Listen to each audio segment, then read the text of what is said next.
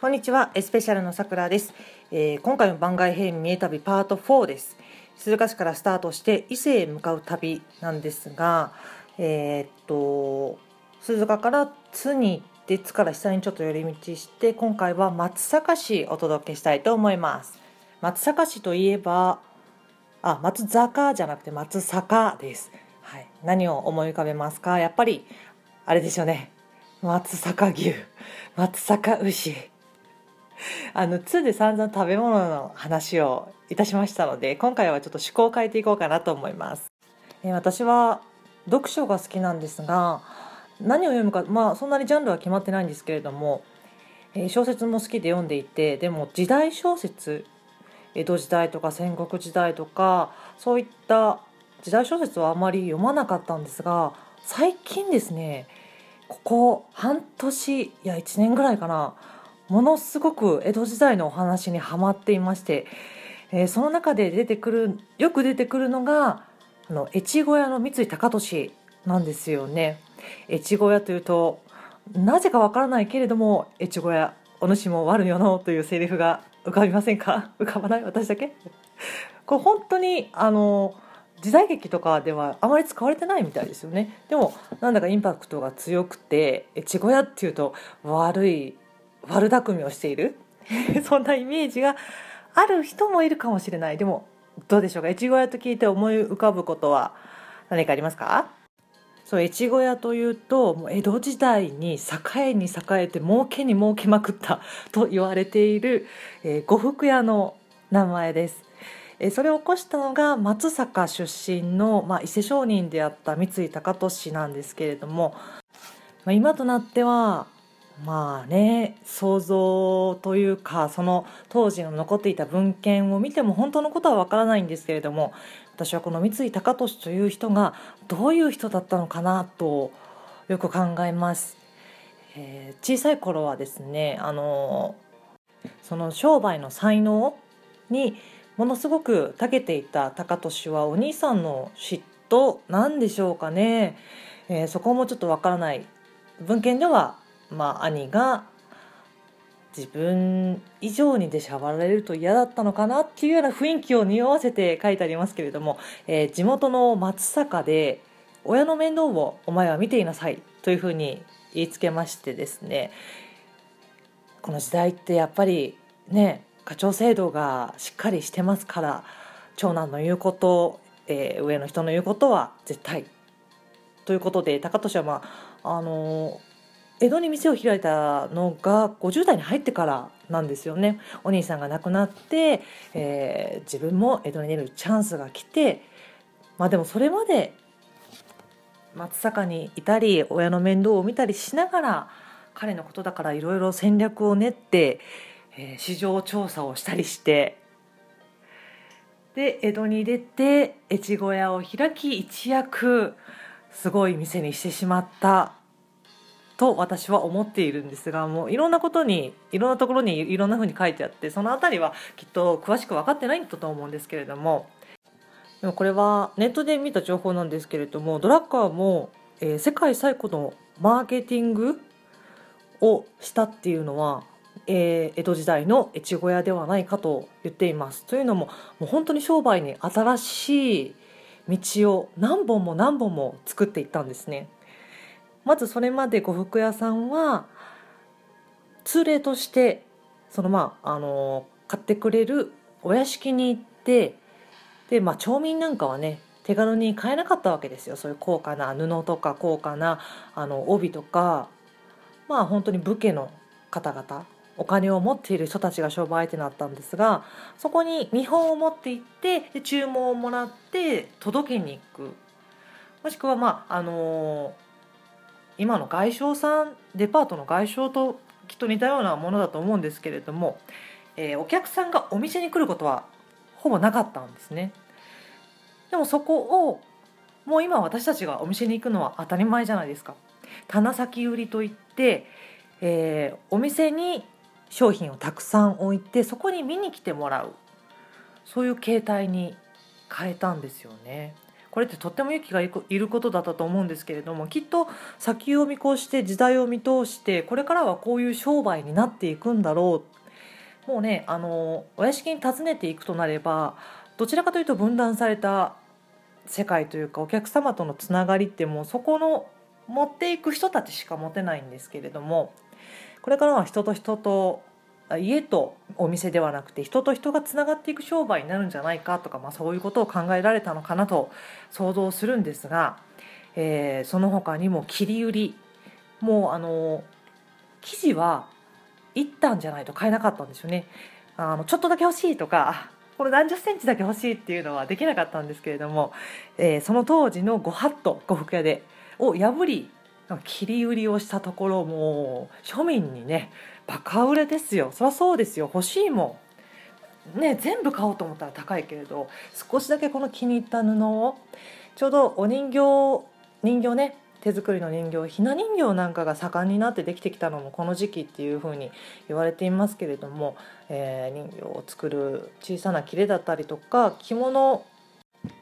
要望に応える少しだけ欲しいっていう時ありますよね。えー、それとか着物は仕立てないと着れないじゃないですか。ね、あの着物のままで売ってないから生地を売ってたので江戸時代。でまあこの半年ぐらい前にきっと生地を買ってそこから仕立ててその後にまあ納品という形だったのをお店でお針子を置いてすぐ仕立てられるようにしたこれもお金かかりますよねでもやっぱりあこの生地いいっていうふうに思っでその後パッパッパッとまあサイズもきっと測ったと思うんですけれども自分の着たい服が瞬時に手に入るなんか魔法みたいじゃないですか今もうね既製品が売っていてすぐ買ってきて着られるっていうのは当たり前ですけれどもこの時代にしてみたらとてもとても画期的なことだったんじゃないかなと思います。そのいろんな画期的なことをして、まあ、人気が出て売り上げが上がるとなるとやっぱり他からの、ね、妨害とか嫌がらせとかどうしても出てくるじゃないですか。越後屋も相当あったというふうに、うん、書かれてますよね。本当のところはどうだったのか分かんないけれども、まあ、今とは全然環境が違うのででもあったんでしょうね。だって他の売り上げ全部奪ってったようなもんですからね。独占しちゃった。でもどうしてそんなに売り上げが伸びたかといえばやっぱりこのえーと、元禄7年まで高利は生きていたんですけれどもこの元禄時代っていうのはあの文化が非常に、えーと、外国のものと日本のものを調和させようとしてまた新しい文化が生まれた年だと言われていますその文化を作っていくのにもこの越後屋はきっと新しい商売の道を作ったことでたくさん貢献したんだと思うんですよね。だってできます？ちょっと考えたら怖くないですか？もう今まではこれが当たり前でこういう商売の仕方をきちんとやりなさい、えー、上の言うことをきちんと聞きなさい。こうやって我々は大体のりを守ってきたんだっていう店ばっかりなのにその中で 自分一人「はい違うことやります。これいいでしょみんな」って言ってねやるのすっごい勇気いったと思うんですけれどもどういう人だったんでしょうかね。え結構クールで怖い人。というような人物描写が本には多いんですけれどもまあでも確かに商売人ですからね。そういうシリアスな部分ももちろんしっかり持ってなきゃいけないしとっても賢い人なんじゃないかなと思います。こんだけ大きな大棚を維持していく上でやっぱりね今でも会社を経営されてる方なんかはこの先のことを考えたりですとか従業員を雇っていてどうするんだろう。不安になることはあるかもしれません。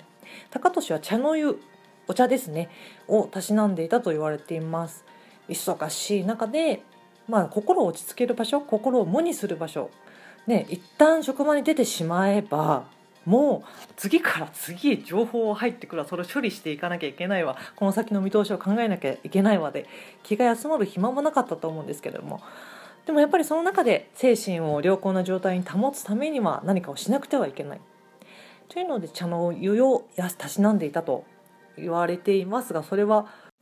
彼にとってもう本当に貴重で大切で自分をリセットする時間だったんだろうなと思います何を考えてどういうふうに生きていたのか本当に今こういう録音機器があってまあ、映像でもねいろいろ残せるじゃないですか。